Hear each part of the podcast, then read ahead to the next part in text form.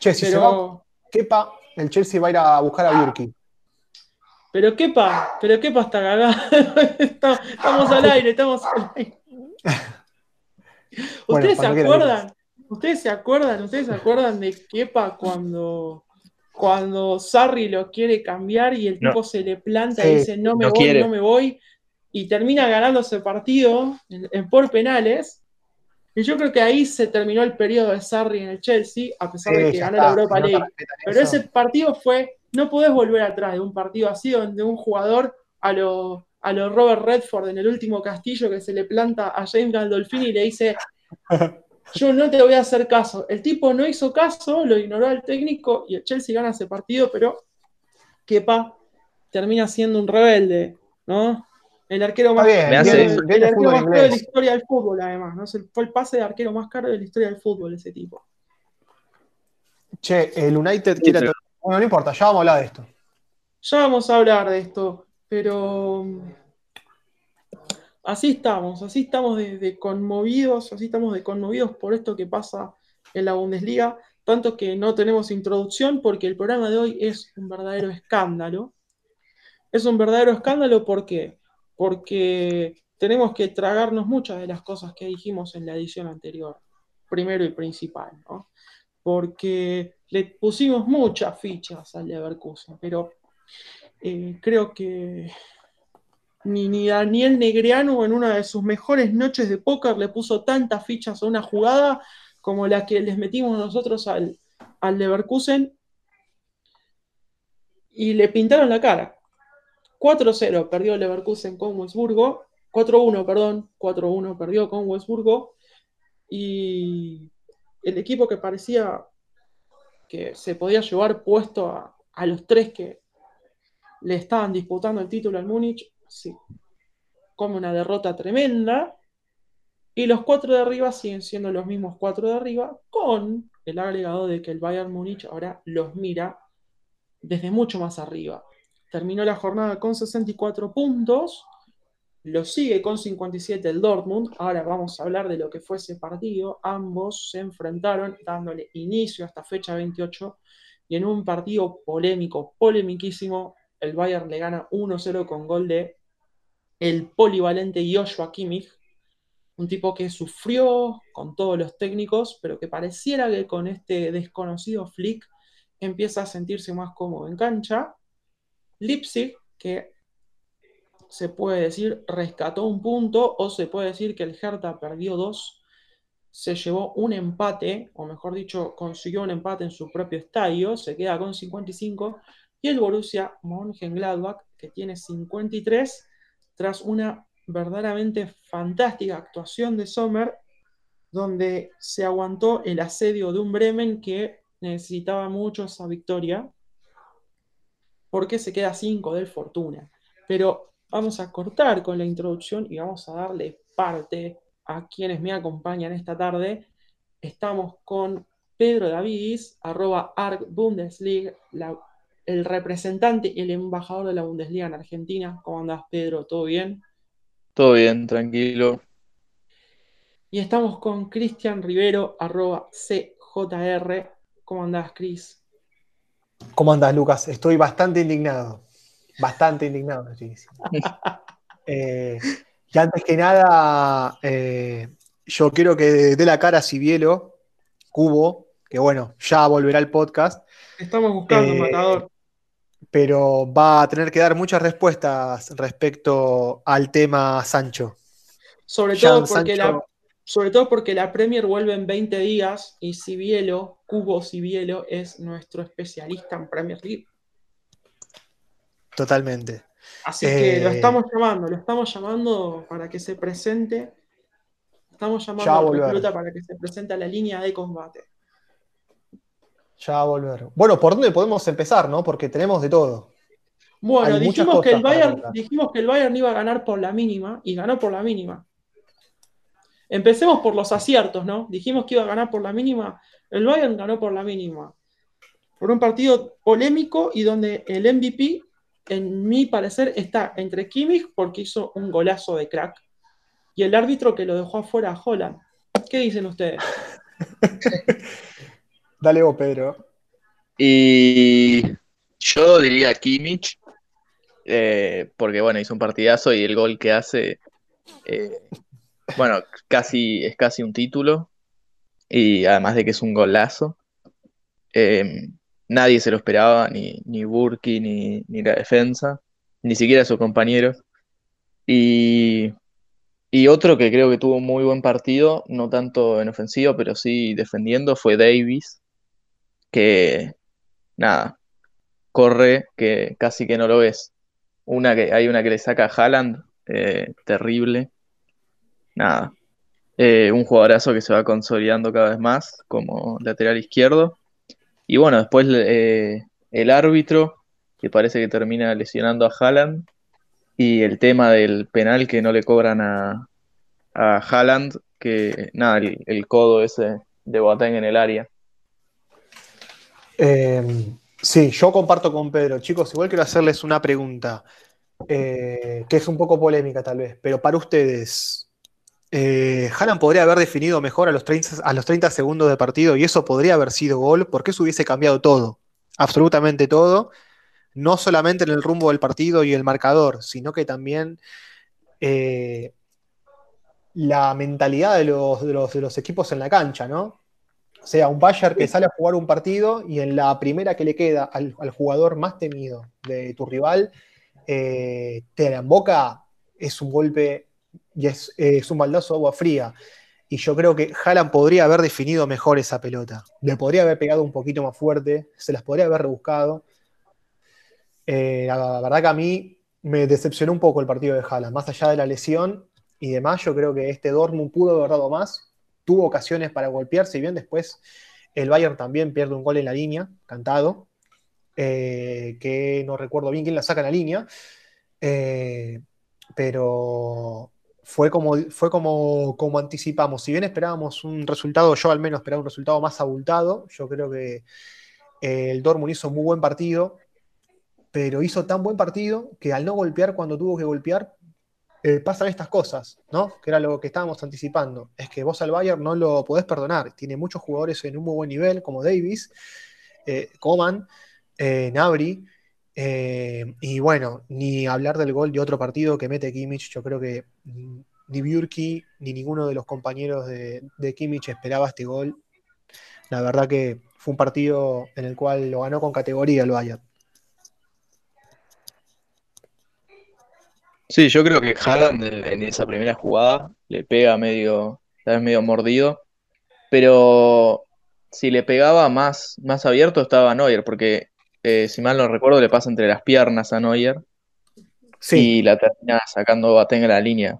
Había, yo creo que había poco margen y bueno, le, le termina pegando entre las piernas, pero nada, ¿Dónde estaba mí Sancho en esa jugada? ¿Dónde estaba Sancho? ¿Dónde estaba Hakimi, que son los más rápidos que pueden acompañar ¿no? por los costados de, de Haaland? Para mí fue, fue, fue, una, fue una picardía realmente. Porque yo cuando vi esa jugada, vi cómo se estaba desarrollando, dije, chau, acá tiene que ser el gol. Esto Mm. tiene que ser el gol.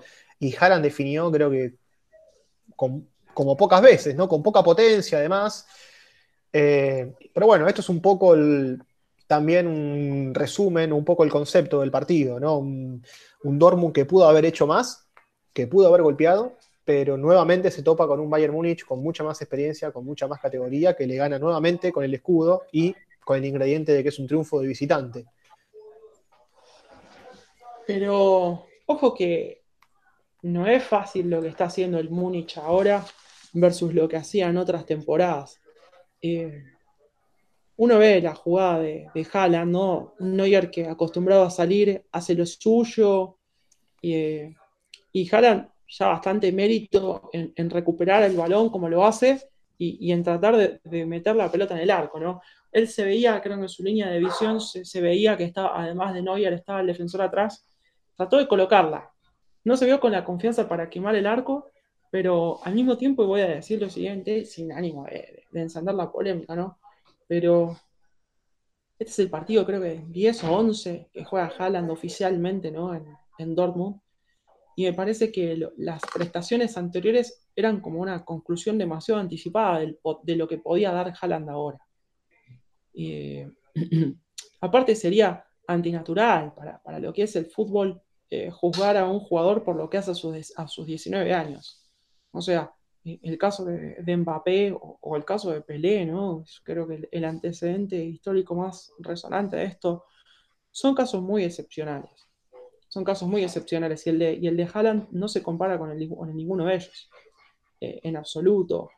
Eh, pero también creo que justamente eh, que todos estemos poniendo tanta presión en lo que hace Haaland revela que el Dortmund tiene muy poco fuego a la hora de, atacar y que en definitiva, tener poca pólvora hace que la terminación de la jugada sea de mala calidad. Entonces, cuando tu ataque depende de un Marco Royce que está en una hora baja o de un Haaland que es un joven que tiene demasiado para demostrar, eh, tiene demasiado para demostrar y, no tiene ni el tiempo ni las capacidades para hacerlo, empiezo a extrañar a Paco en Sí, y bueno, se vio cuando que cuando se fue Haaland no, no quedó nadie adelante. Entró Gotze, pero Gotze hace mucho que ya no.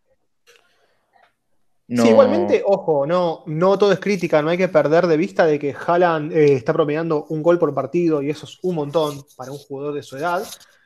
Eh, claro, pero es como dice Lucas, o sea, es, es tan la presión que se genera alrededor de él, ¿no? Que uno espera siempre más y uno cada vez le mete más presión porque uno está acostumbrado venimos de una década en, la que veíamos que Messi y Ronaldo a su edad eran bestias, ya.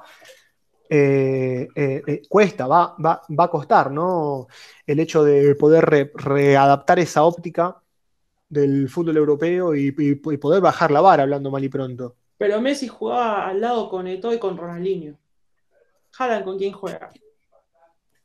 Bueno, juega con, la, juega con dos de las 10 promesas, te podría decir, más, más relevantes que tiene el fútbol europeo, como Sancho, Hakimi. Pero ahí, ahí semánticamente vos acabás de dar, vos acabás de dar, la pauta. Eh, son promesas. son promesas.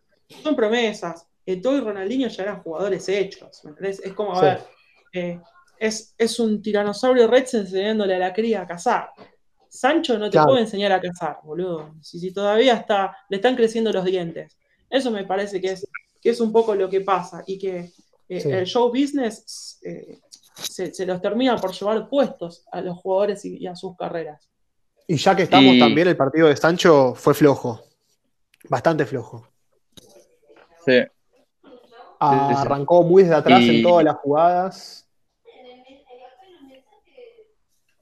Sí, y eh, diciendo, volviendo a lo de Haaland, perdón.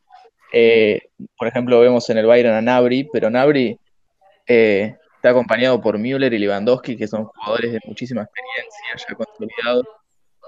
Y creo que ahí también se marca un poco la diferencia, ¿no? De, de quién está acompañando a esos, a esos jóvenes en ataque.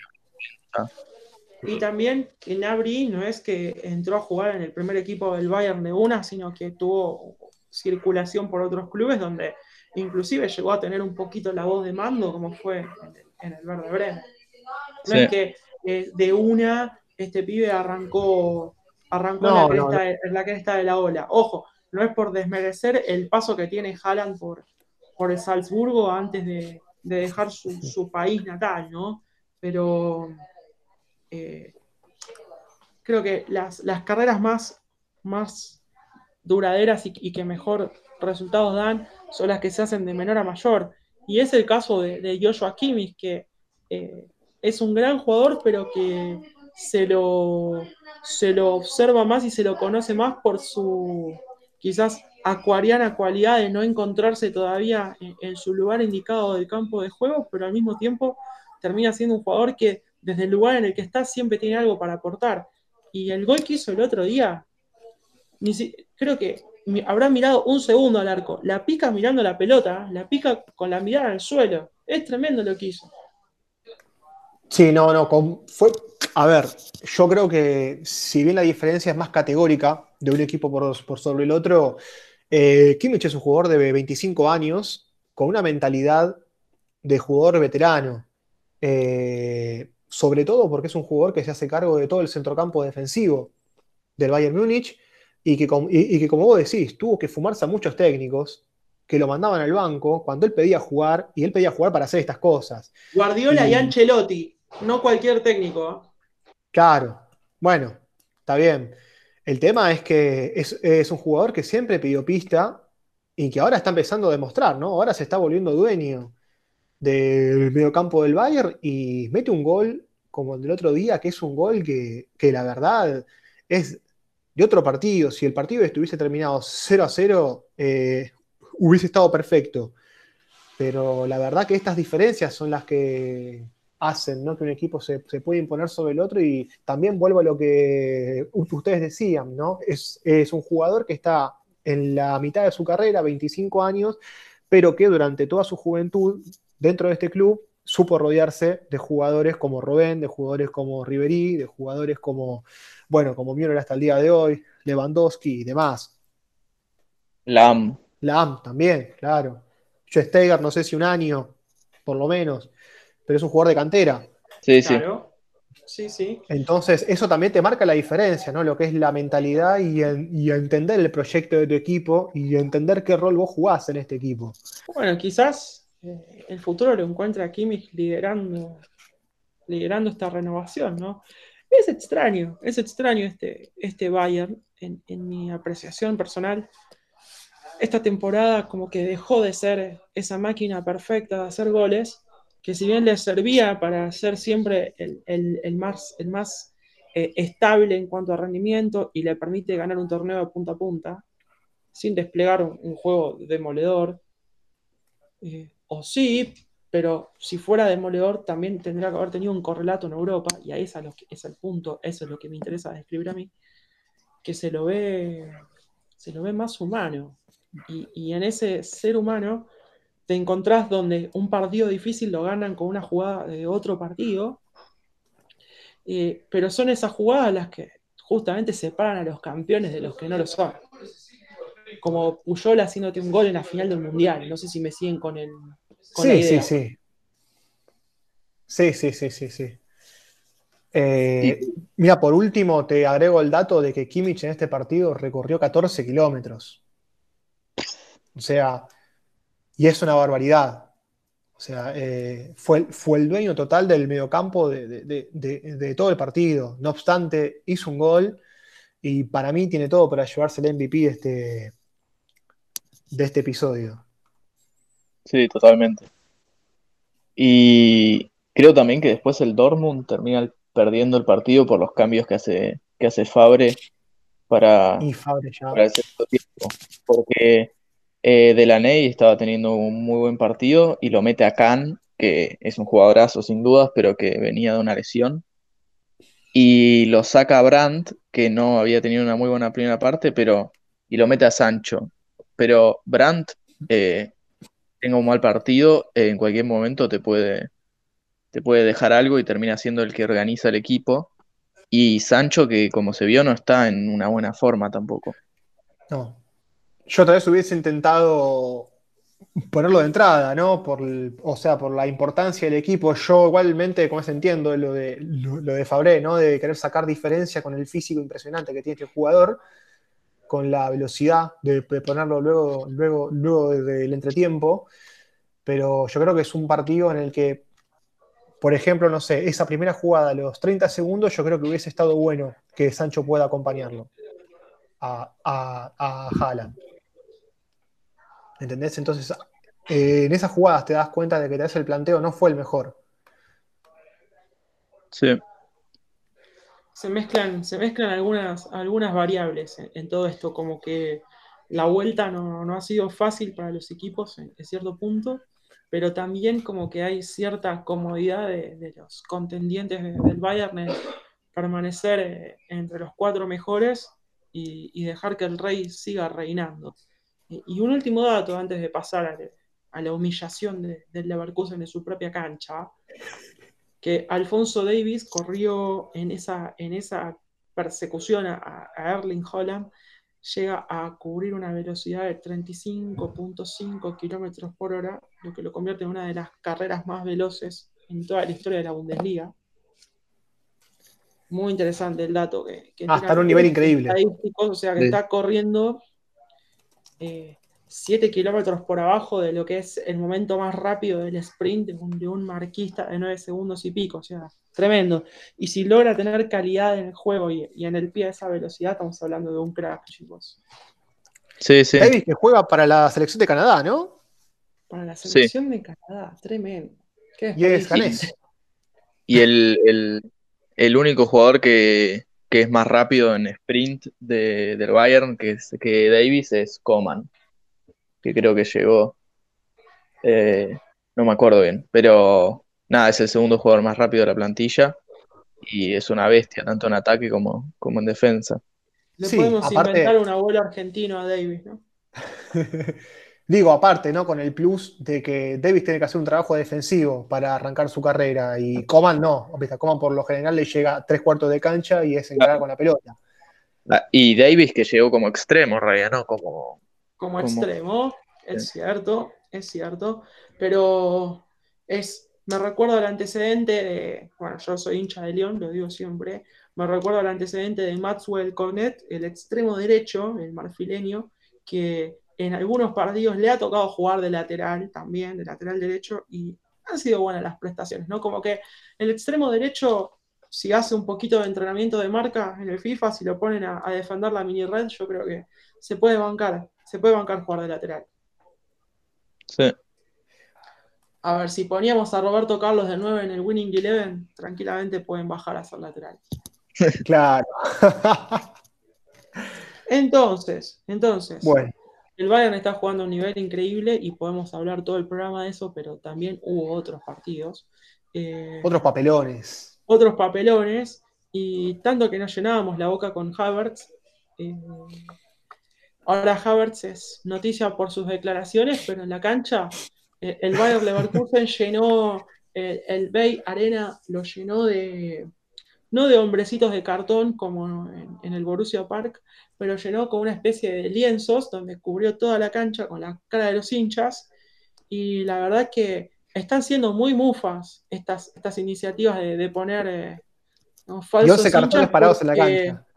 No le sirvió, no le sirvió al Borussia en la fecha anterior y el Leverkusen perdió 4 a 1.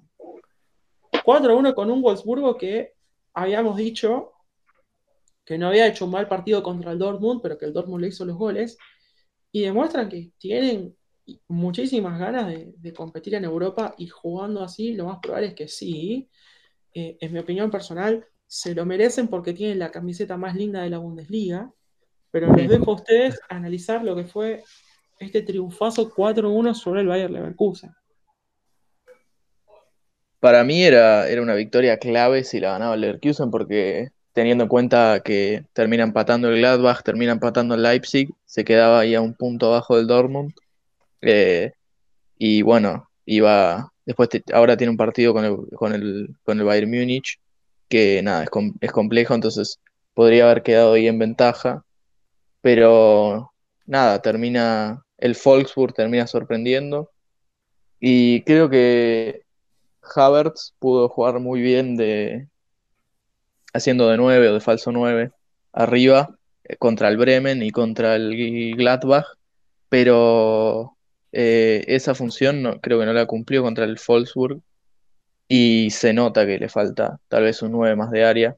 Termina entrando después al Ario, pero nada, que tampoco apareció y nada, creo que se nota la ausencia de Folland, que según tengo entendido ya está volviendo a los entrenamientos. Eh, yo creo que eh, debemos destacar la, la gran actuación que tuvo Maximilian Arnold eh, con dos asistencias y un gol. Sí. Eh, yo creo que muy, muy pocos esperábamos este resultado, tal vez eh, sí que pueda llegar a flaquear al Leverkusen, pero que se coma semejante goleada categórica. eh, la verdad que o tengo que empezar a creer que somos mufas nosotros, o como vos decís, Lucas, que las mufas son los cartones o estos lienzos que están poniendo para decorar los estadios, ¿no? Y que el, Estamos un partido de confirmarlo. Estamos un partido más de confirmarlo. Sí, yo creo que si sucede de vuelta, ya es momento de, de tomar en serio esto, pero el Valle Arena fue puro silencio. ¿eh? Un primer tiempo parejo, porque se fue ganando 1 a 0 nada más el Forsburg, pero eh, en tres minutos, ¿no? Con gol de Arnold, gol de Stephen, eh, se acabó todo. Te estás olvidando de algo, Cristian. Te estás olvidando de algo, Cristian, que es, me parece, algo que se está convirtiendo en costumbre en, la Bundesliga, que es que si sos austríaco y sos central, vas a ser de a dos. Le pasó a, a Interegger, que bueno, hizo tres, y contamos el gol en contra al Bayern Múnich, pero Marco Pongracic, que Nos, va, nos va a contar después Pedro por qué lo incluyó en su once, pero el, el Wolfsburgo arranca esta goleada con un muy, buen gol de Pongracic, el, el grandote austríaco, ¿no? Y después el resto, sí, como vos decís, fue la magia de, de Let's Dortmund, Maximilian Arnold. Y creo también que hay que destacar la, gran labor que hicieron en la defensa Brooks y, y Pongrasic. Eh, Pongrasic que termina también anotando dos goles, pero nada, defendieron muy bien durante todo el partido y eh, nada, eso, lo, quería destacar su, su buen partido. En Brooks, eh, Brooks estadounidense. Sí. Ojo, con, los Estados Unidos, eh. viene, viene con una muy buena. Viene como con un jugador mínimo bueno por cada posición. Y en esta, y en esta fecha, además de destacar a Brooks, lo tenemos que, destacar a Timmy Chandler, que hace el 3-3 en un partido que destacamos muchísimo por, porque se está convirtiendo en uno de nuestros equipos mimados, que es el Freiburg que no decepcionó, no decepcionó y se ubica séptimo detrás de Wolfsburgo, pero que se le escapó el final, ¿no? Y yo creo que eh, como se había arrancado muy bien, llegó a estar 3 a 1 arriba, eh, pero bueno, en los minutos finales de vuelta. Eh, che, qué loco esto, de que está sucediendo mucho en Bundesliga, de que en 3 minutos, de que en 5 minutos te clavan dos o tres goles y listo. Y eso es preocupante. No sé si es un problema de defensa o es un problema eh, mental que tienen estos equipos, pero son varios los partidos ya que en dos o tres minutos te vienen dos goles. Bueno, como pasó acá, el Fribourg ganaba 3 a 1 muy cómodo hasta que llegaron a los, a los 39 minutos el gol de Camada y el de Chandler, el 3 a 3 a los 82 minutos. o sea, agarrando todo lo que fue la acción del partido, hubo cuatro goles en 15 minutos. O sea, el partido venía tranquilo, un 1-1 parejo, y Nils Petersen, un trotamundos, un 9 trotamundos dentro de la Liga de Alemania, una especie de, a ver, ¿cómo lo podemos decir? Eh, no quiero decir Twitter, Lujambio, ahí va, ahí va. El, Lujambio de, la Liga de Alemania, que creo que fue canterano del Bayern Múnich, eh, le rompe el arco, le rompe el arco atrás, un cabezazo hermoso, y después 3-1 a los dos minutos, Holler. Pero Camada había hecho un partidazo también y, se llevó un gol después de haber asistido a Andrés Silva en el 1-1.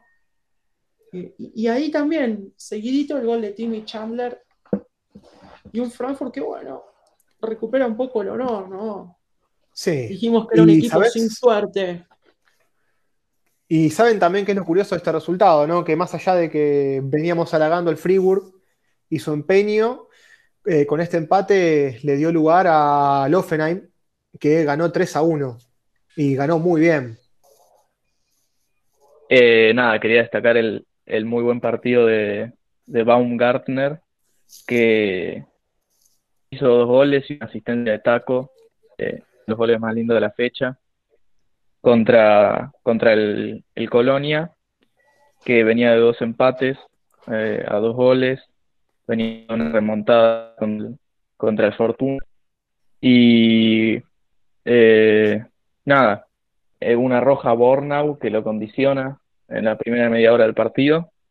Y el Hoffenheim aprovechó eso hasta que cerca del arranque del, del segundo, y más los 10 del tiempo creo, eh, doble amarilla y roja para Hubner.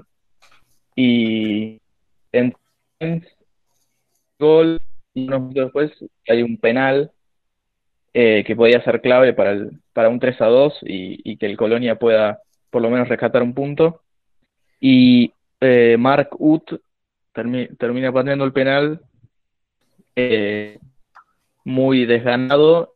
eh, Buman que, que, lo ataja y nada, después de Colonia eh, no pudo volver a encontrar ocasión, ocasiones de gol muy claras.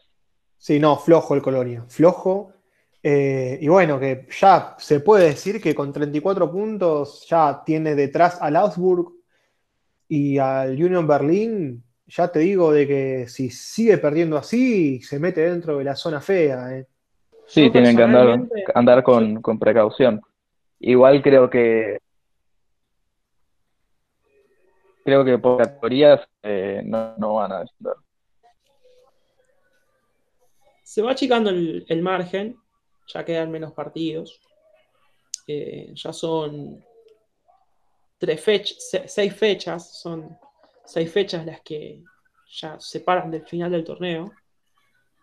Eh, y pareciera que se está quedando sin tiempo los que están abajo. Vamos a hablar de, del Fortuna Düsseldorf y, y del Werder Bremen pero no debe ser sencillo para esos equipos empezar a perder tantos partidos seguidos.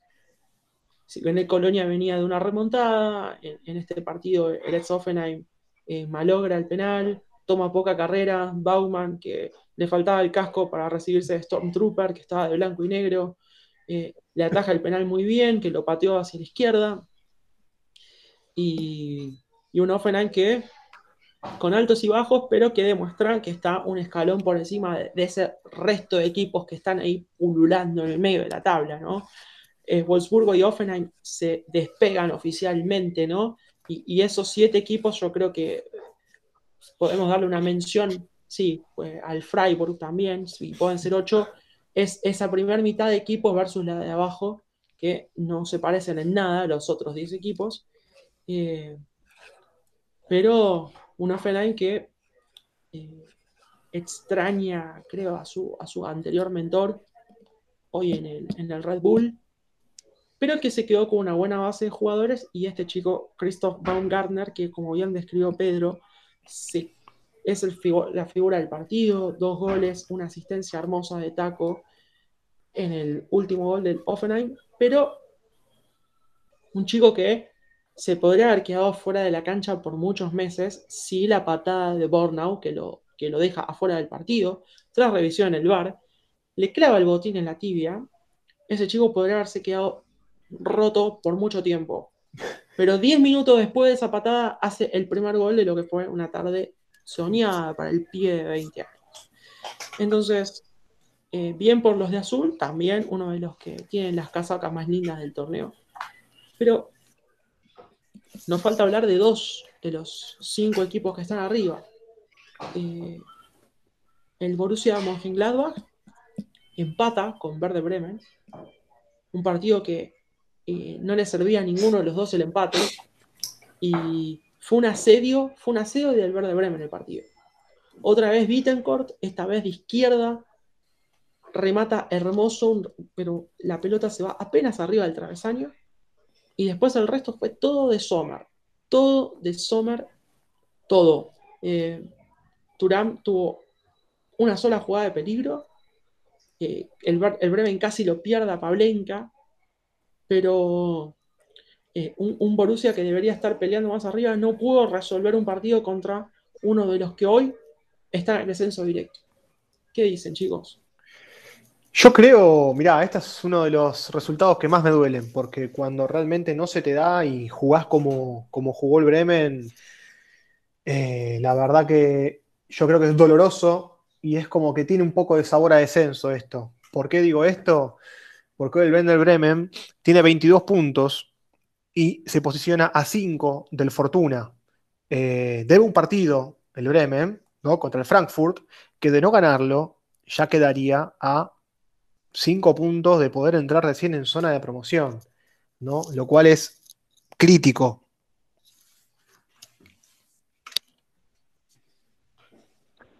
Sí, y además el, Fortuna que termina ganando eh, ese partido contra el que y 1-0 abajo, y les de Sphinx y Karaman le terminan dando una victoria muy importante para, para alejarse del Bremen de, y de Paderborn y acercarse a, a un punto del Mainz y a dos del Frankfurt. Eh, queriendo salir de ahí de la, de la zona de, de playoff. Ah, está tenso, está tenso el descenso, porque hoy el Bremen está a 5 del Fortuna, eh, pero podemos decir que está a 6 del Mainz y a 7 del Frankfurt, ¿no? Eh, pero claro, la cuesta arriba, la verdad que al Bremen se le hace muy difícil. el sábado juega contra Schalke. Después le toca al Frankfurt, que hoy por hoy es un rival casi directo. Después va contra Wolfsburgo, que es justamente ¿no? Sí, durísimo. no. uno de los equipos que en esta fecha parecen que tienen un buen presente. Falta mucho todavía, faltan tres partidos. Después sigue el Paderborn, que puede llegar a ser una despedida para ambos si la cosa se, empeora. Y después en la última fecha es el Bayern Múnich. Bayern Múnich, Mainz y Colonia. Difícil. Es el peor panorama. Es el peor de los panoramas. Yo creo que es un partido clave. Este. Pero juega eh, contra Frankfurt, contra Paderborn, contra Mainz y contra Colonia. Pueden ser todos rivales muy directos en la pelea por el descenso. O sea, tiene partidos que cada uno va a ser una definición en sí. Y también hay que esperar a, ver cómo, cómo, le va al, Fortuna. También, también hay que ver qué pasa con, el Fortuna. Tiene que, porque viene, viene jugando bien. Se le escapó el triunfo contra el Köln, pero nada, porque durmió entonces eh, ahora le ganaron al Schalke, o sea que viene, viene remando, remando bien el y con los delanteros haciendo goles, que hablábamos justamente ¿no? de, esta, de esta falta de pólvora en algunos equipos. El Düsseldorf junta 18 goles entre Jennings y Karaman, los dos haciendo gol además en el partido contra Schalke. Por ese motivo, más adelante vamos a ver por qué Karaman está entre las figuras de la fecha. y ahora sí, antes, antes de pasar al siguiente bloque, estuvo muy entretenido el partido en, en, Leipzig. Un Red Bull que tenía un partido importante, pero que quizás se pudo haber relajado con los resultados del Dortmund y del Leverkusen, ¿no? y, del Borussia Mönchengladbach. O sea, todos sus rivales directos por, por, los puestos de Champions jugaron el día anterior. Por lo cual, el Leipzig ya iba un poco más tranquilo al partido. Pero ese ir tranquilo por el partido eh, eh, lo, lleva, lo lleva por, un, por lo que fue una, una jornada bastante caótica donde casi casi se quedan con los tres puntos, pero volvió, volvió a aparecer el pistolero para evitar que eso sea así. Eh, ¿Me pueden explicar qué pasó con el Leipzig? Y mirá, yo creo que es un Leipzig que, cuyo objetivo eh, en esta reanudación de la Bundesliga es ganar ritmo. O sea, es un equipo que necesita ganar ritmo, que está al borde de un momento histórico en su historia por estar a punto de pasar a cuartos de final de Champions League, eh, con todo lo que eso representa. Eh, yo, creo, que es un equipo que tiene como principal objetivo eso, ya que no le sirve de mucho ganar el segundo puesto de la Bundesliga, dada la diferencia ¿no? que el Bayern Múnich le ha sacado al, mismo Borussia Dortmund, y tampoco sería el final eh, quedar tercero, perdón, cuarto pero la verdad que fue un partido raro. Eh, el, el, Hertha antes de los 10 minutos se pone en ventaja. Eh, luego Klosterman lo empata, ¿no? Con un buen pase de Nkuku. Eh, y luego, bueno, vino para mí el blooper, el blooper de la fecha, ¿no? Creo que hubo un Carius en esta fecha, que ya, ya vamos a repasar. Pero Charstein, que es otro jugador noruego, ¿no? que viene en medios, viene en medios medio de los noruegos este fin de semana. Eh, se manda un cagadón digno de digno de desperdiciar una gran actuación, porque después, ese fue el 2 a 1, el equipo estaba en pos de lograr el 2 a 1 y se lo terminan metiendo. Eh, y bueno, luego de la mano de, de Piatek pudo, pudo recuperar eh, el 2 a 2. Sí, y eh, cuando, cuando el, yo creo que al Leipzig le juega en contra, que mete el gol chic con ese, con ese blooper de Scharstein y, y Nagelsmann saca, eh, en un cambio lo saca a Werner y a Schick, las dos referencias adelante, y mete a Willy Orban y a, y a Wolf. Y, y unos minutos después, eh, el penal de Lukman sobre Cunha, que termina convirtiendo, Piatek, eh, convirtiendo Piatek, que lo deja Leipzig con un empate y, y sin la sin la posibilidad de, de, meter otro gol porque no, no, tenía hombres de referencia adelante.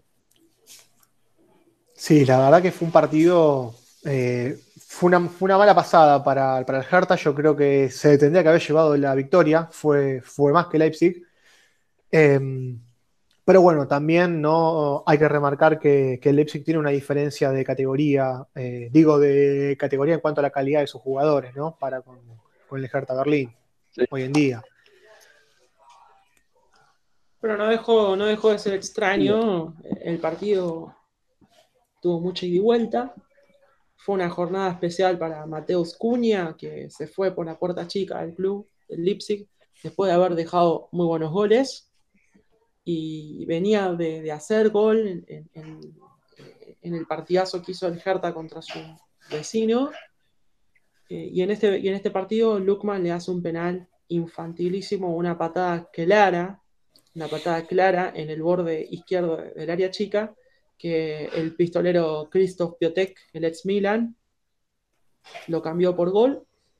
Y los de Berlín, que también vienen, son de los, de los mejores equipos que tuvo este regreso de la Bundes, eh, se llevan un punto bastante interesante de, Europa, de, Alemania del Este, ¿no? De, la ex Alemania del Este. Eh, entonces, así estamos, así fue, así fue esta fecha que, que, nos dejó la Bundesliga. Mañana viernes, mañana viernes, Freiburg, nuestro, nuestro equipo fetiche, se enfrenta a Bayer Leverkusen. Eh, sabrá, sabrá Merkel si, si el Freiburg le pega el golpe de knockout al Leverkusen, que todavía está compartiendo el cuarto puesto con el Borussia Mönchengladbach pero está, está blandito, está blandito y puede ser un buen momento para, para aprovecharse o que el Leverkusen se recupere y se mete a pelear de nuevo en, Champions, ¿no? Eh, y el sábado nos encuentra con un Wolfsburgo en alza que le puede, le puede generar presión al Frankfurt en la zona baja. Lo tenemos al Hertha con un partido muy accesible versus Augsburgo, a Mainz contra Offenheim, también Mainz, atento, le puede ser letal el partido.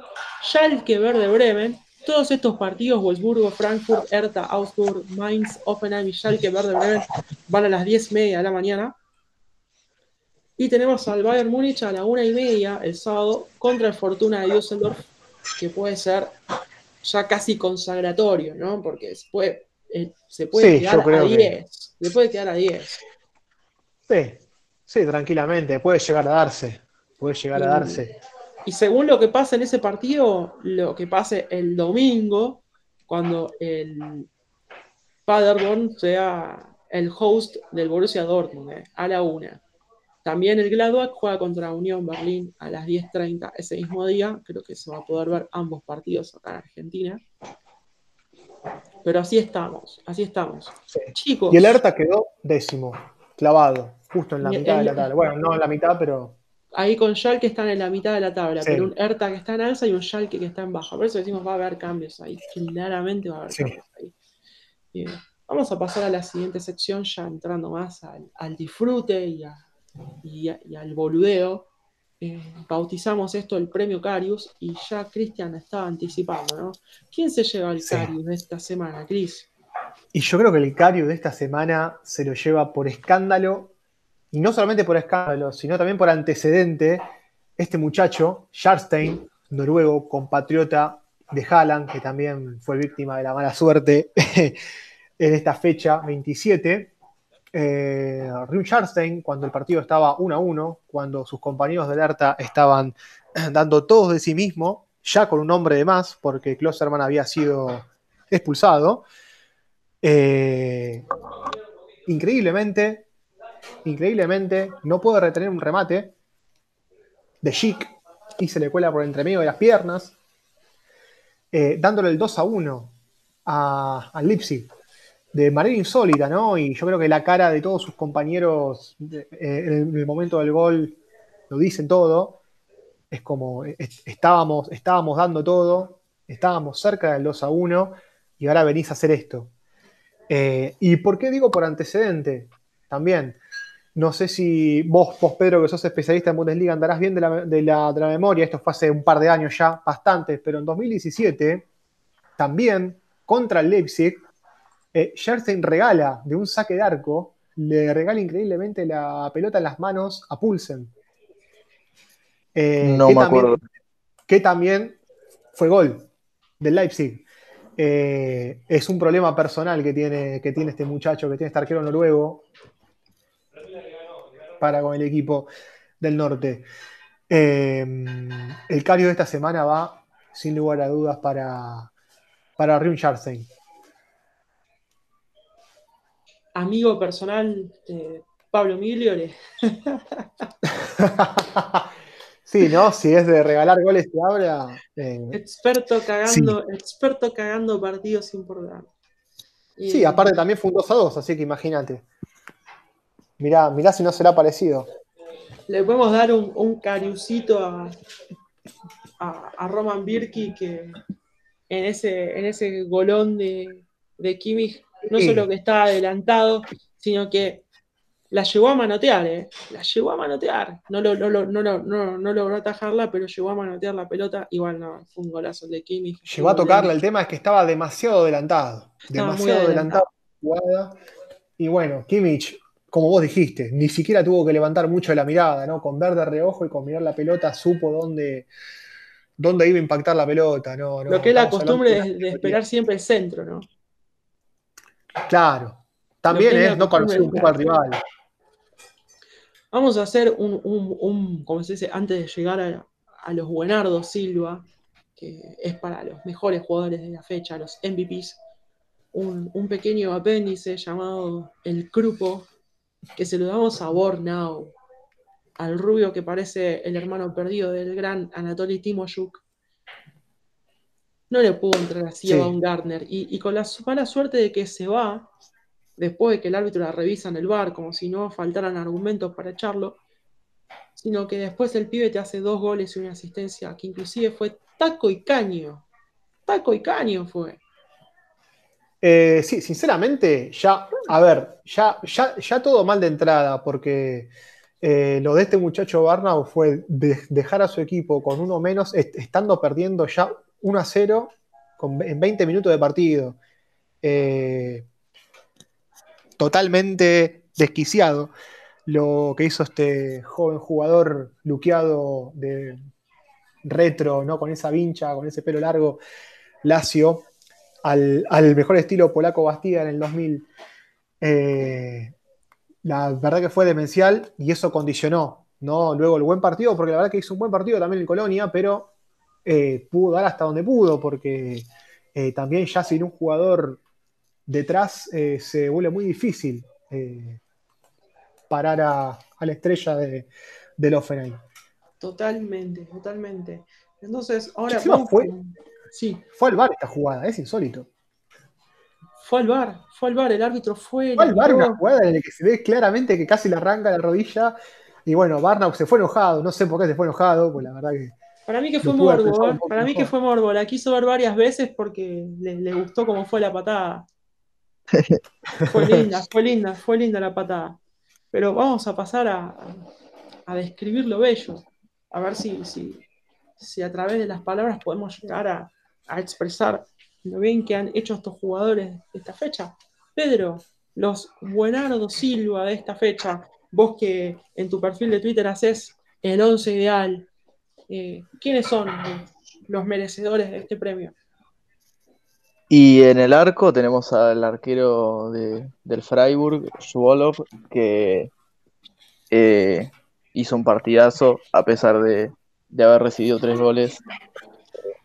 La verdad que recibió 16 disparos al arco y nada, Jaradek hizo muy buen partido, Sommer también, pero creo que lo de Schwolo está un pasito más adelante.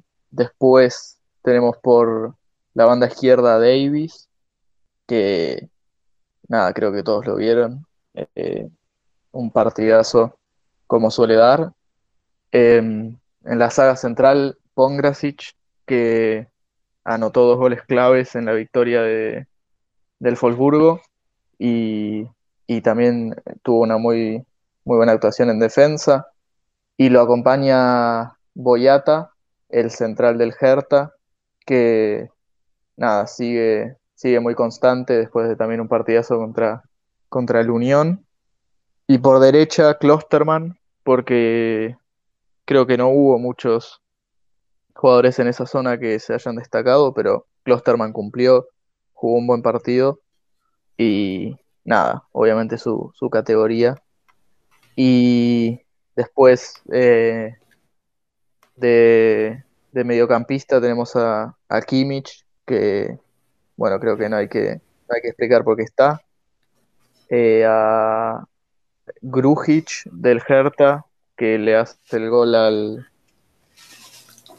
al Leipzig y termina, un muy buen partido en, el, en la mitad del campo de Hertha. Y del otro lado, en el mediocampo, a Arnold con un gol de tiro libre y dos asistencias contra, también contra el Leverkusen.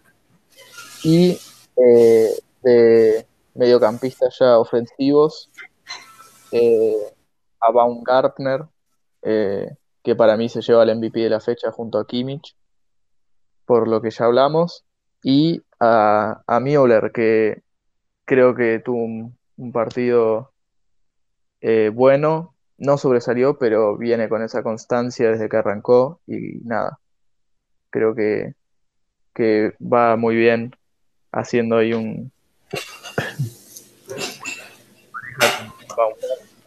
y eh, de delantero solo puse a Karaman, el delantero del Fortuna, porque hizo un partidazo que también le termina dando la victoria con su gol, eh, que una victoria muy, muy importante en la lucha por la permanencia. Y bueno, porque Werner no anotó, Havertz no anotó, Lewandowski no anotó, Haaland no anotó, eh, Beckhorst no anotó. Eh, la verdad que hubo muy poca actividad de, los delanteros, muy, de los muy buenos delanteros que tiene la Bundesliga, eh, por lo que pongo a, a Karaman. Y nada, ese es mi once de la fecha.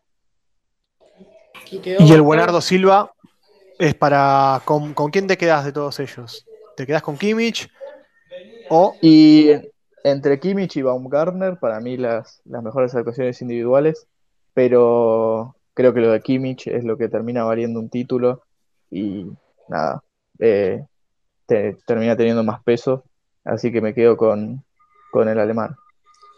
Hay quórum, chicos. Estamos totalmente de acuerdo que Kimmich es el MVP de, la fecha, el Buenardo Silva de la fecha.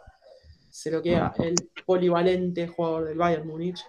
Y pasamos a nuestro, a nuestro último, último bloque suena la música.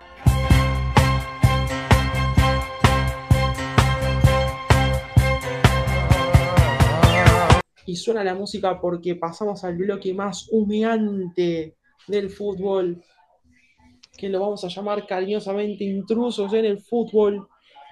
Y vamos a empezar con, con lo fuerte, ¿no? Eh, Pedro, ¿qué pasó con Sané? ¿Viene al Múnich al final? Desde lo que hablé la otra vez, no, vi nada nuevo.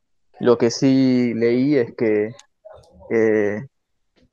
no me acuerdo ahora qué, diario informaba que el Bayern, si no puede cerrarlo de Sané, iría por Sancho, pero eh, creo que es algo que no es posible ni que, y que tampoco va a pasar, porque Sancho quiere volver a Inglaterra, a la Premier, y y si, y si no, no se va a la Premier, creo que va, va a seguir en el, en el Dortmund.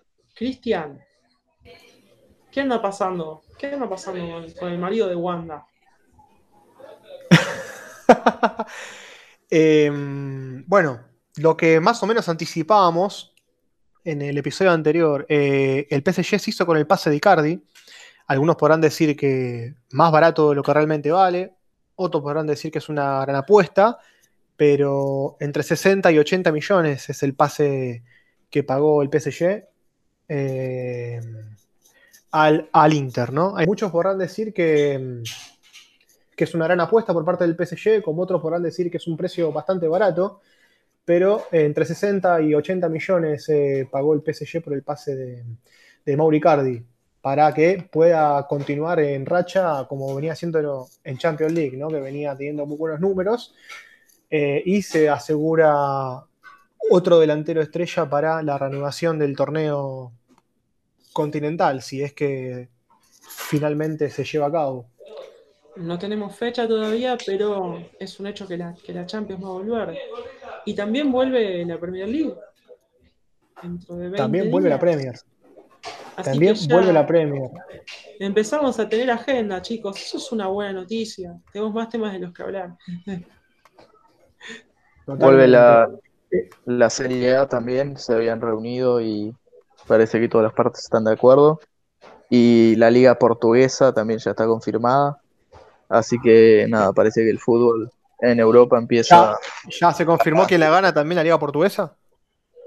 Sí. Empieza a seguir el ejemplo de, la Bundesliga para poder reanudar eh, la actividad futbolística. Una liga portuguesa que va a extrañar a una de sus figuras la próxima temporada porque ya el PSG confirmó la compra de Alex Telles, el brasilero, uno de los jugadores más eh, constantes que ha tenido el Porto, se va, se va de la institución, se va de los dragones y va a ser parte del PSG. Eh, pero claro, en este regreso de Champions, en este, en este regreso de la Premier, hay una liga que sigue sin volver y que no va a volver, que no va a volver, que es la Liga de Francia.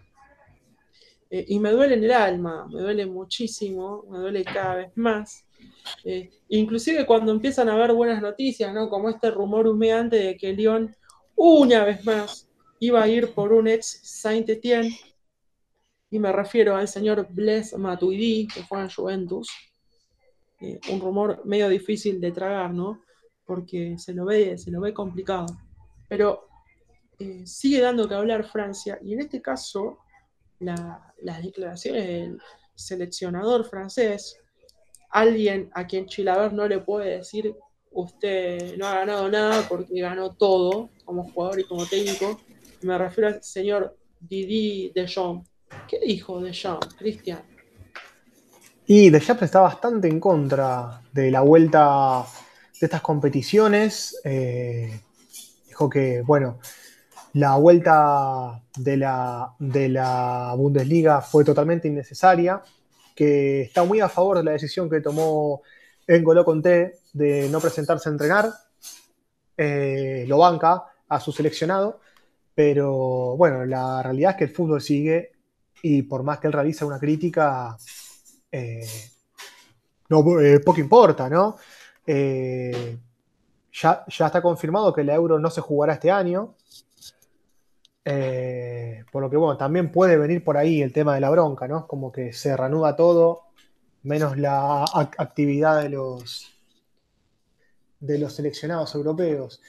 Pero básicamente se manifestó en contra de la vuelta del fútbol, dice que es totalmente innecesario y que atenta en contra de la salud de sus jugadores. Es que el caso de la Euro 2020 tenía como un componente adicional que era la primera Euro que no se iba a jugar en una o dos sedes fijas, sino que se iba a jugar en distintos estadios del continente.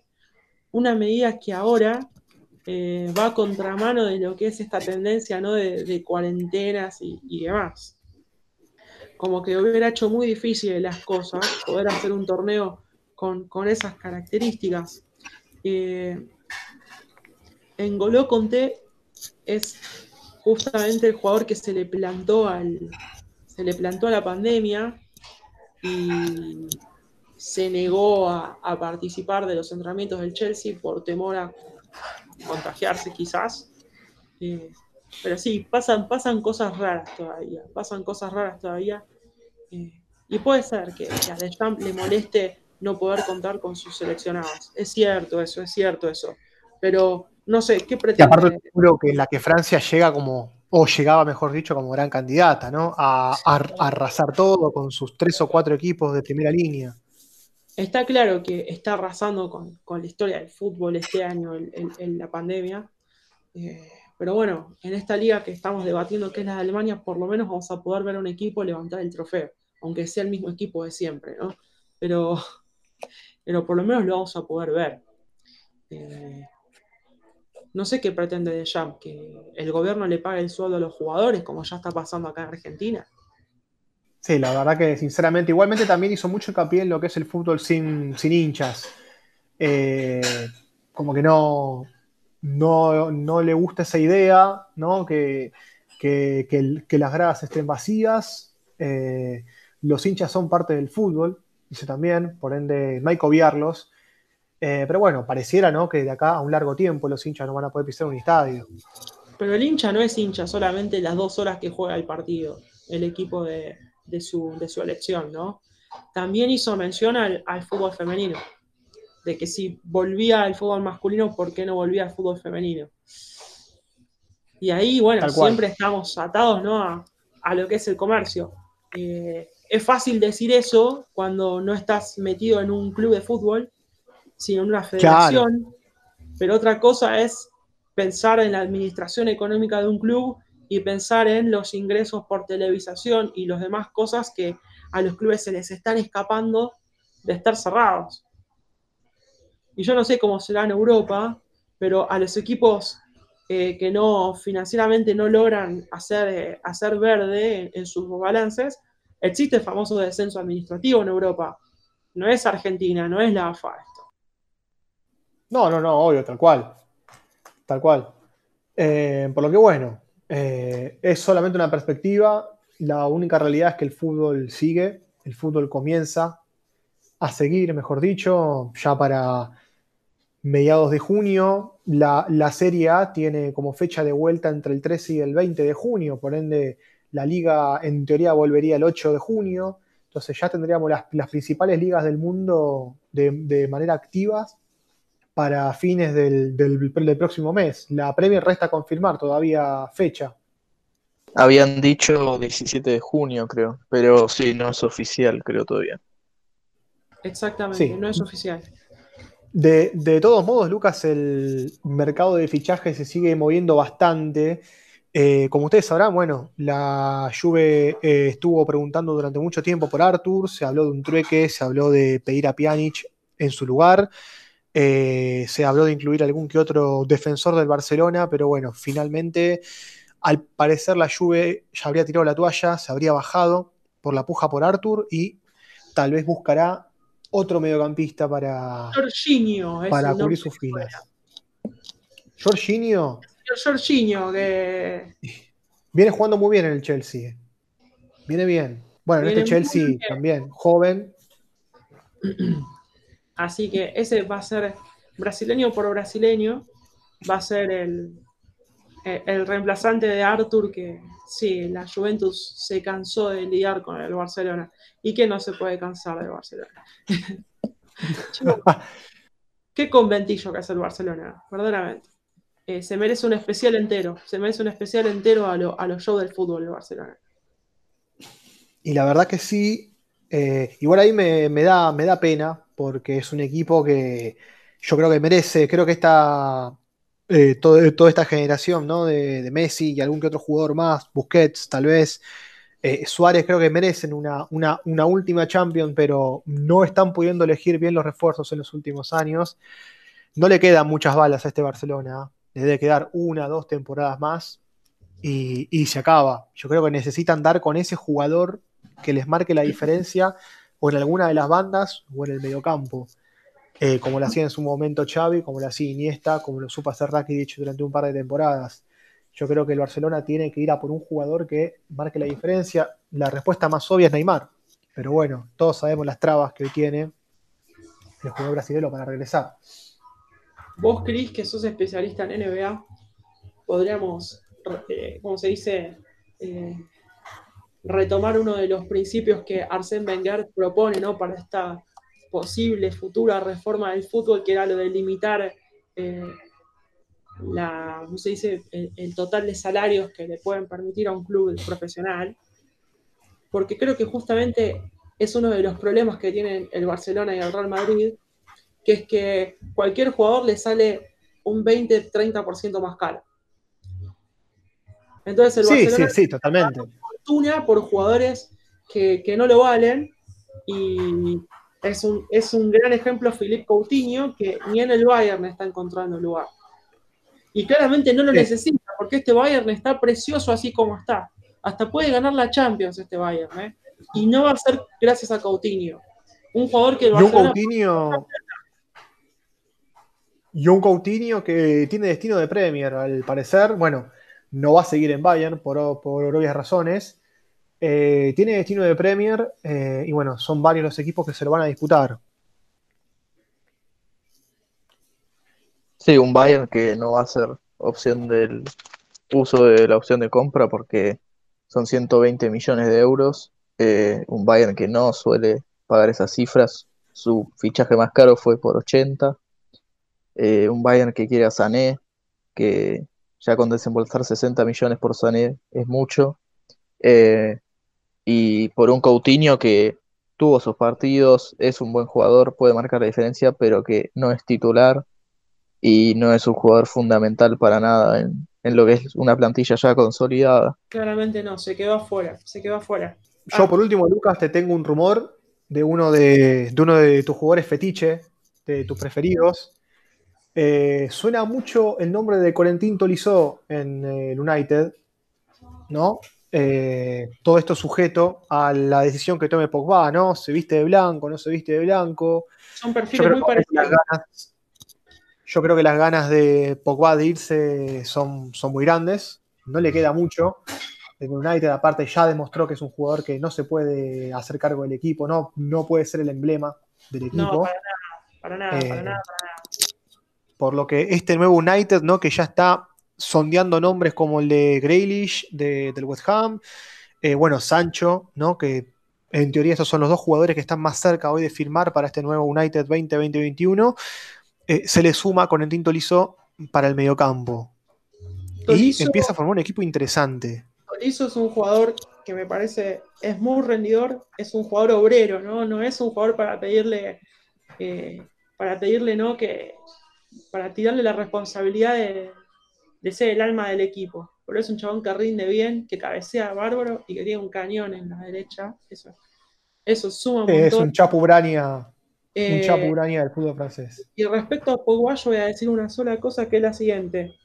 Eh, cuando Ferguson se deshizo de él, sabía lo que hacía. Nada más. Nada más. Nada más. Eh, nadie más sabio que él, creo. Nadie más sabio, nadie más sabio que él. Y de, ¿cómo se dice? Eh, dichosos los que vimos al Manchester de Ferguson. Por eso yo hoy tengo la campera del Manchester. Por ese Manchester, no por la mierda que es ahora. Eh, en, honor, en honor a ese Manchester hermoso es que uno es hincha del Manchester. Entonces. Totalmente. sí, sí, sí. a, a, Paul Scholes todavía no lo, no, no lo puedo superar. Vamos a pasar a, la parte más polémica de nuestro programa, que, para mí es como, el, es como el máximo de la venta de humo. O sea, aparte de los rumores y de los fichajes, vamos a vender el, último humo, el de Ultimate Smoke, que es anticipar los resultados de la próxima fecha. Uf. Claro. Entonces tenemos nueve partidos a jugarse el viernes, el sábado, el domingo y el lunes. Entonces yo voy a ir nombrando, yo voy a ir nombrando de a uno los partidos y ustedes el resultado. Y si quieren tirar a la figura del partido, están en todo su derecho a hacerlo, ¿ok? Dale. Entonces, el viernes juegan, mañana juegan Friburgo y el Bayer Leverkusen. ¿Qué resultados se animan ustedes a decir que va? Para mí, levanta levanta el Leverkusen, eh, un 2-1 peleado para Leverkusen. Yo estoy con Pedro. ¿eh? Para mí, Havertz tiene que dar la cara. más si quiere jugar la Champions League, como él tanto dice, con este equipo, si no se la va a tener que ir a jugar con el Real, si es que vuelve. Eh, para mí también, gana 2 o 3 a 1 el Leverkusen. Yo me voy a ir por el 1 a 1. Así que ahí va mi, mi pesimismo, ¿no? Me, me desilusiona el equipo. Muy bien. Sábado, 10.30, Wolfsburgo, Eintracht Frankfurt. Chicos. Del Wolfsburgo. Eh, 3-1. Otro, para mí, eh, Arnold va a tener otro partido eh, bueno. Y, y, el Eintracht no, no viene dando, dando el nivel como para poder ganarle a lo que es el Wolfsburgo últimamente. Yo acá estoy de vuelta con Pedro. ¿eh? Para mí lo agarra golpeado al Frankfurt. El Wolfsburg tiene que aprovechar esto. Tiene que seguir en racha Arnold, que viene muy bien. Y tiene que despachar fácilmente a, al Frankfurt. Me la juego por un 3 a 0, 3 a 1. Confiadísimo. Es cierto que el Wolfsburgo está con 42 puntos, tiene el Offenheim a 3, no tiene asegurada su participación en Europa, así que tiene presión el Wolfsburgo. Eh, vamos a ir por, el, por un pero va a ser con muchos goles. ¿eh? Yo creo que va a haber un 3 a 1. También a favor de Wolfsburgo y vuelve a, hacer gol Begorst. Vuelve el 9 a tener protagonismo. Eh, siguiendo, 10.30, también sábado, Hertha, Berlín, Augsburgo. Um, Hertha, para mí también, eh, viene con un muy buen nivel que demostró contra Leipzig, que no es casualidad, que y eh, bueno, el Augsburgo que viene de un empate 0-0. Y para mí gana 2-0 o 3-0 cómodo el, el Hertha. Sí, yo creo que el Hertha tiene que destaparse. Viene jugando bien, no viene obteniendo los mejores resultados, pero es como siempre decimos, ¿no? Manteniendo un buen juego, los buenos resultados llegan. Eh, así que esperemos que pueda ganar, que tenga una buena actuación la gran mayoría de los jugadores que lamentablemente no, no pudieron dar el golpe contra el Leipzig. El Augsburgo es una de las peores defensas del torneo, pero desde que regresó a la Bundesliga solamente recibió un gol en tres partidos. Así que yo voy a apostar al 0 a 0. Hertha se va a pegar contra la pared, que es el Augsburgo, y, y va a ser un 0-0 aburrido. Nos vamos al siguiente, es Mainz versus Offenheim, también a las 10.30. ¿Qué dicen ustedes? Y voy a confiar en Baumgartner eh, para, para, decir que el, Hoffen, el, Hoffenheim va a seguir luchando, tratando de alcanzar al Wolfsburg. Eh, y el Mainz, que no pudo con un Unión Berlín con uno menos, para mí gana el Hoffenheim eh, 2-0, 2-1. Sí, yo creo que el Offenheim, no, a diferencia del Wolfsburg, no tiene nada que perder. Ya arrancó esta reanudación eh, puntos abajo. Yo creo que está en un muy buen nivel. Eh, tiene que ganar, necesita ganar como para reafirmarlo. Yo creo que lo va a hacer igualmente. Así que yo me tiro por la victoria del Offenheim. No por mucha diferencia, pero victoria al fin. 2 a 1, 3 a 1. Estoy con el 2 a 1, pero también pienso que puede ser goleada. Eh, y también pienso que el Mainz va a jugar la promoción contra hoy el Hamburgo, que es el que está tercero después de haber perdido 3-2 con el Stuttgart. Yo creo que el Mainz empieza su proceso de caída libre y el partido contra Offenheim va a ser una confirmación de eso. También a las 10.30, Schalke 04 Werder Bremen en el Veltins Arena? Eh, yo voy a ir por el Bremen, que bueno, viene dando los últimos dos partidos, eh, vienen poniendo garra para salir de la situación actual. Y el Schalke que viene en caída libre, aunque mejorando, primero se comió cuatro, después tres, ahora dos, así que para mí pierde esta vez 1-0, pierde esta vez. Buenísimo. Sabes que yo acá me voy a me voy a tirar por el empate, ya con sabor a descenso para el para el Bremen. Eh, para el Schalke va a ser algo más, porque la verdad que es, para el olvido esta reanudación que está teniendo. eh, pero yo creo que va a ser un empate, un 0 a 0, un 1 a 1, y el Bremen em- empezará a despedirse de, de esta Bundesliga 1.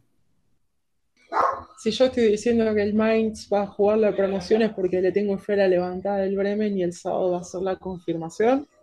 Se le va a ajustar la mira, sobre todo a, como dicen en, Fox de Estados Unidos, a Rajitza. Se le va a ajustar la mira y el Bremen se va a llevar un 2 a 1 el Beltings Arena, el estadio más tecnológico de Europa, que tiene techo y el campo de juego se puede extraer del estadio, chicos. Una especie de transformer. Y nos vamos al último duelo del sábado, es Bayern Múnich versus Fortuna Düsseldorf. Y Bayern Múnich, para mí, 3-1 o 3-0. El Fortuna viene dando, dando buen nivel, pero creo que, que comparado con el Bayern Múnich, eh, ya se ve reflejado en la tabla eh, que, nada, mucha superioridad del equipo bávaro, que para mí va a seguir con este con esta racha de, de partidos ganados que tiene desde la reanudación. 4 a 1 Bayern para mí, eh, muy sencillo. Eh, Fortuna no es, no, es, no es un equipo efectivo. Bien, siempre hablamos de que tiene mucha mala suerte. Y bueno, contra el Bayern es el equipo con el que menos mala suerte podés tener, ¿no? Yo creo que lo va, lo va a terminar pagando muy caro. Cuesta pensar que el Bayern no pueda ganar por goleada este partido, pero yo voy a ir por el 1-0, porque el Bayern entró en modo campeón y va a ganar los partidos eh, a media asta, jugando muy, muy, muy tranquilo. Eh, y también es un resultado que le da vida al Verde Bremen, así que necesitamos que sea, que sea triunfo del Bayern Múnich. El domingo, Borussia Mönchengladbach versus Unión Berlín.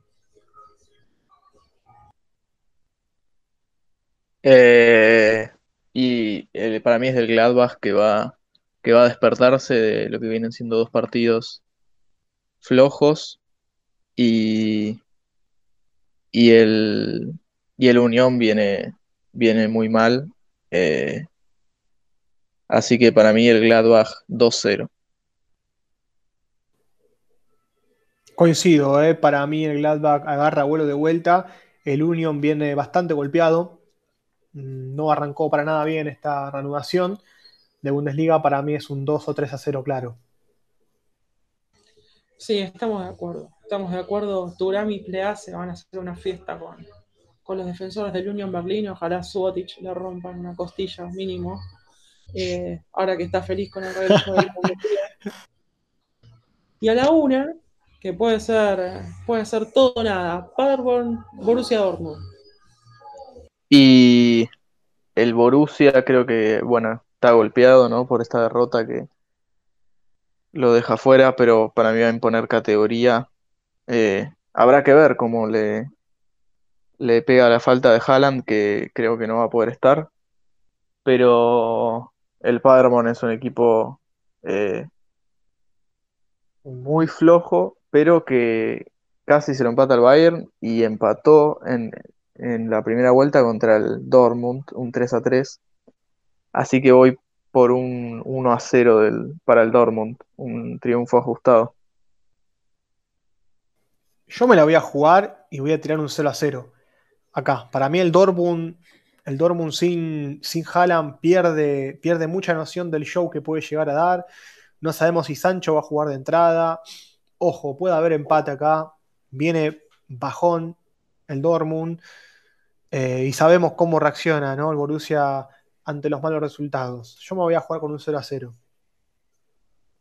Todavía tiene margen el Dortmund. Se puede permitir, eh, se puede permitir ceder puntos porque el Borussia, como mucho, o sea, no puede bajar de tercer puesto el Dortmund en esta fecha, inclusive empatando. Así que eh, vamos a ir, vamos a ir por el, por el triunfo del Dortmund, pero flojo, un 2 a 0 muy tranquilo. Pero si el Fortuna pierde, si el Verde Bremen pierde, guarda que el Paderborn se puede quedar a 5 puntos de, la promoción si llega a ganar. Con una diferencia de menos 24, guarda. como que puede llegar a pegar un, un manotazo de ahogado y darle mucho contenido al cierre del torneo. Y el lunes, a las 15.30 de la tarde, juegan Colonia y Leipzig. Último resultado. Eh, para mí, victoria del Leipzig, que no tuvo un mal partido contra, contra el Hertha. El Hertha lo supo jugar. Le terminó jugando mal la expulsión de Halzenberg. Pero para mí es una victoria del, del Hertha que lo va a poner en apuros. de- del Leipzig, perdón. Que lo va a poner en apuros al, al Colonia. Eh, para mí, un 2 a 0 eh, para, para el equipo de los, de los toros. Em, sí, total. Em, yo, si, si bien este Colonia no sabe lo que es ganar desde que regresó a la Bundesliga, es raro también que Timo Werner pase más de un partido dos partidos sin hacer goles. Eh, no es normal. Por ende, creo que van a, van a, van a ganar. Van a ganar en cancha de Colonia 2 por 0, 3 por 0. Y hay una evolución en el juego del Leipzig también. Entonces, eh, sí, esto va a ser va a ser paliza, pero va a tener algún golcito el Colonia. Yo voy a ir por un 3-1 entonces. Eh, entonces, las, dados los pronósticos, nos estamos imaginando un Bayern cada vez más campeón, a un Borussia Dortmund consolidando en, en su segunda plaza, pero con un Leipzig y un Mönchengladbach que le van a seguir de cerca. Y ustedes van por el, el resurgimiento de Leverkusen tras el papelón. Así que bueno, queda bastante, bastante interesante el cuadro final. Eh, los, los vuelvo a invitar la semana que viene para debatir lo que va a ser el periodo entre fechas, porque la siguiente ya se juega el miércoles con el Verde Bremen y el Eintracht de Frankfurt, el miércoles 3 de junio. Así que nos vemos muy, muy, muy prontito, chicos, para lo que es este seguimiento de la única liga que por ahora nos está dando alegrías. Les mando un gran, gran abrazo, chicos. Un saludo grande. Un, un saludo desde, desde Escobar, y nada, gracias otra vez por, por la invitación. Bien alemán el tema, Mashwitz. A todos, Sí. los que, a todos los que nos escuchan, gracias por todo y les mando un abrazo grande. Chau, chau.